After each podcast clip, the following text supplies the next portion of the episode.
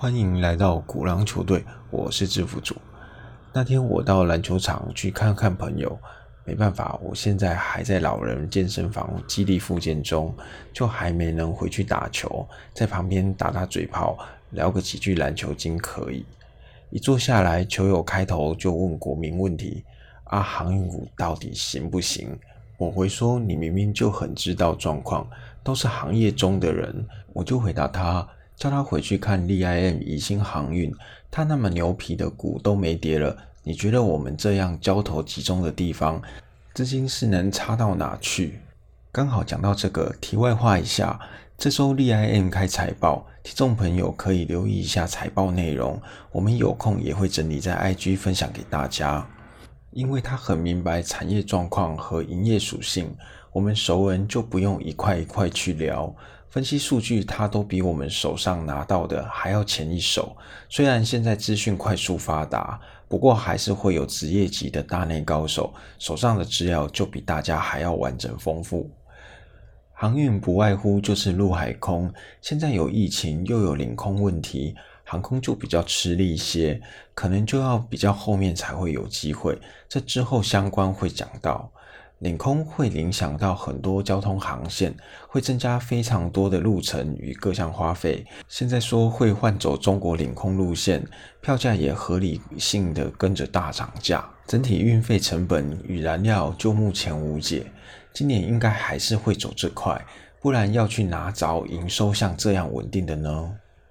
当然会这么问，毕竟上面价格卡了一大群人，拜托大家都只想着短线进出，这全然都是以投机为主，哪里像是投资？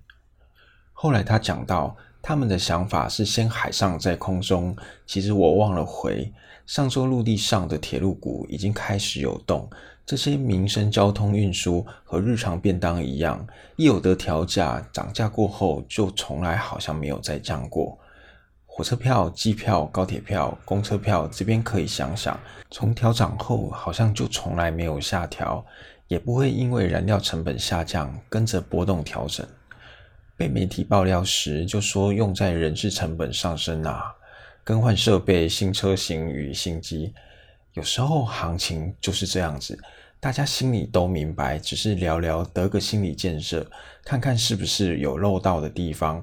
做股票投资有趣的就是在这点热情与话题，你说是吧？哼，进入今天主题，旅游复苏。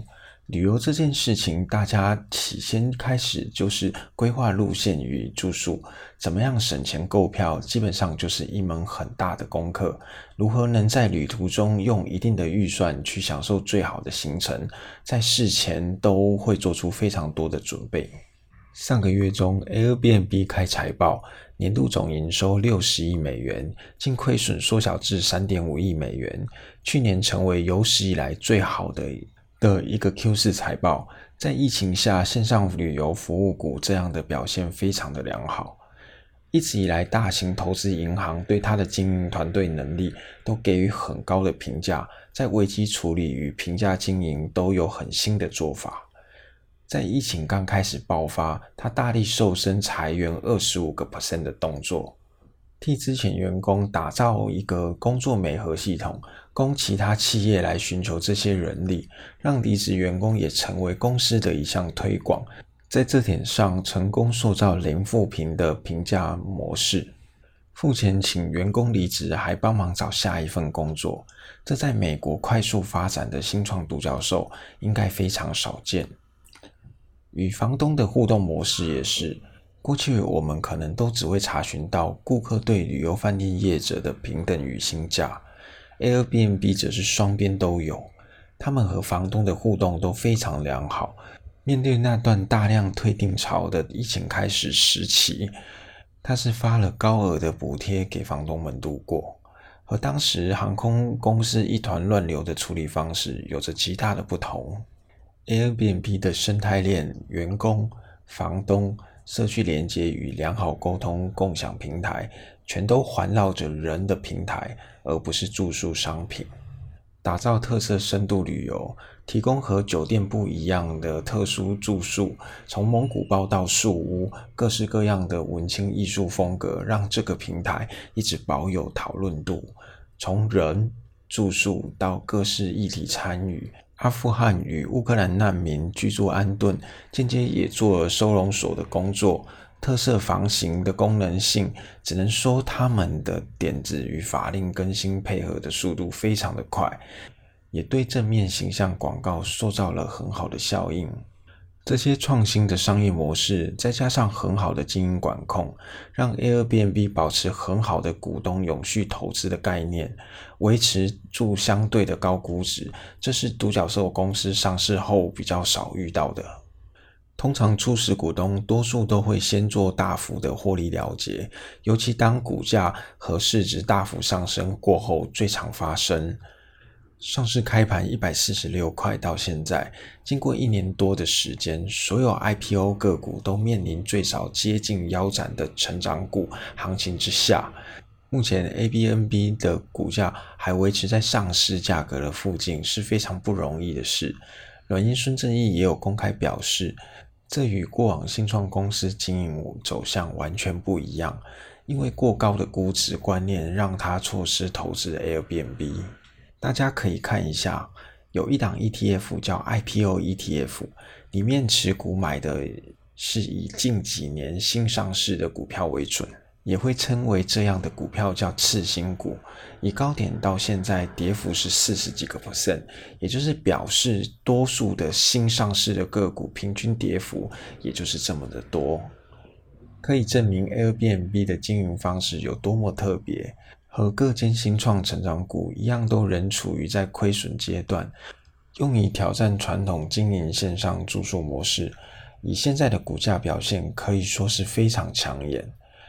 现在价格要进入 A B N B 的入场选择，在公布财报过后，找个低档价位进场持有，以期待旅游复苏的机会。我的回答是可以的。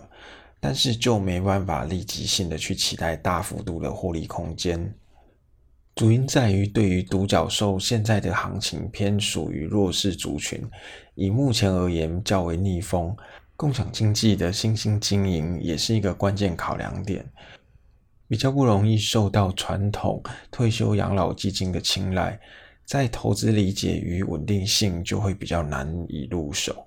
缺乏大部位的资金进场，股价随风起飞，现在就会比较不容易。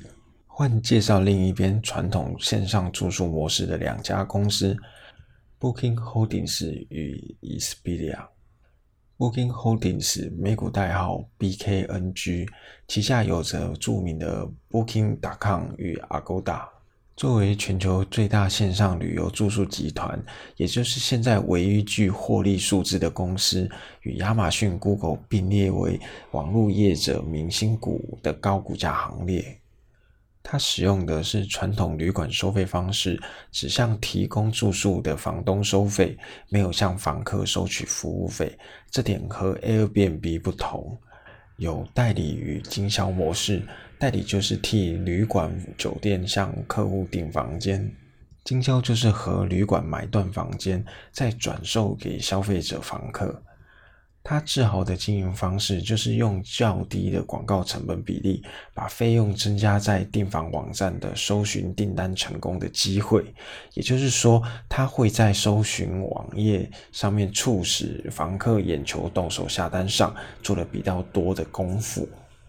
当然可以这样做，就会有帮手助力，就是 Google 关键字搜索有没有黑暗面那面，我不晓得。虽然我觉得可能房间的报价会变动这件事情，大家都有发现后，以后可能都要左手一只手机一个浏览器，右手用着桌垫或笔键接着不同的网络，才会出现合理想要的价格。无形被网站与 APP 监控，这早就已经是公开的秘密，只是大家愿不愿意接受买单而已。讲回来，投资面的 BKNG 最多的加速机构持股与高达九十一个 percent 的法人机构持股比例，基本上在非必需消费与休闲娱乐的基金或 ETF 都可以见到持有 BKNG 股票的身影。机构投资评比绝对没有问题，但要在投投资个股上，BKNG 最大的困难点则是高股价。两千元的股价对一般投资人而言是相当的高，要向大型科技股做分拆，最近刚刚好在流行。上个月 Google 宣布完一拆二十，现在正流行着。但我想他应该不会这么做。因为它的股本较大型科技股要小的许多，最多分成 A、B 股上市，可能比较适合一些。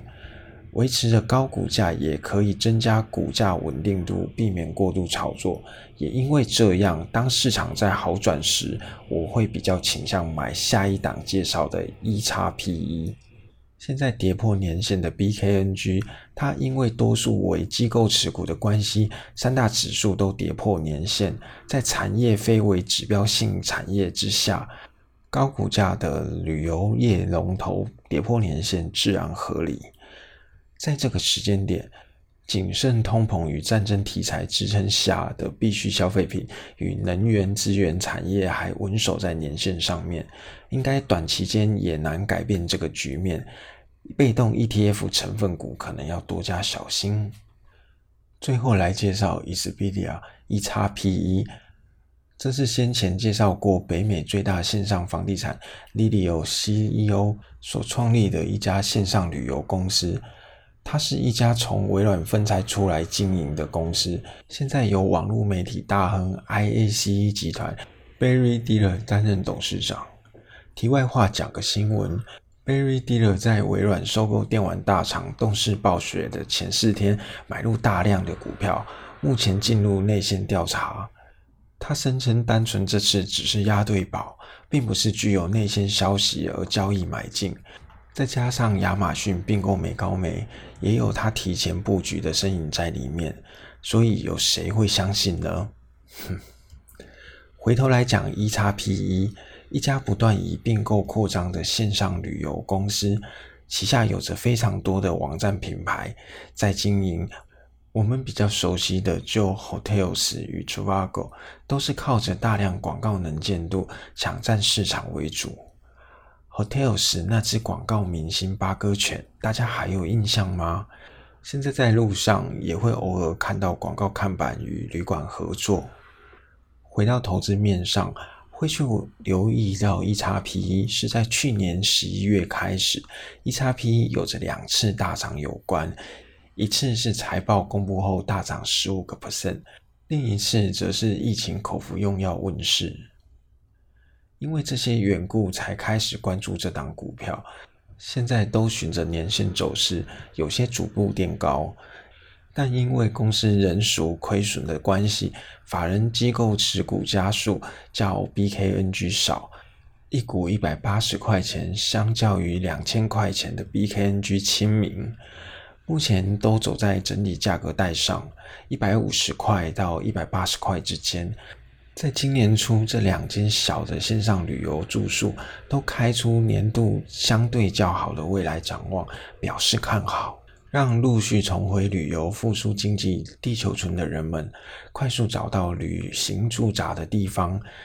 最后了一个由人们主动思考打造旅行风格，另一个则是人随旅馆酒店进入旅行体验。我个人旅游倾向于后者。那你呢？我是制服组，我们下回见，拜拜。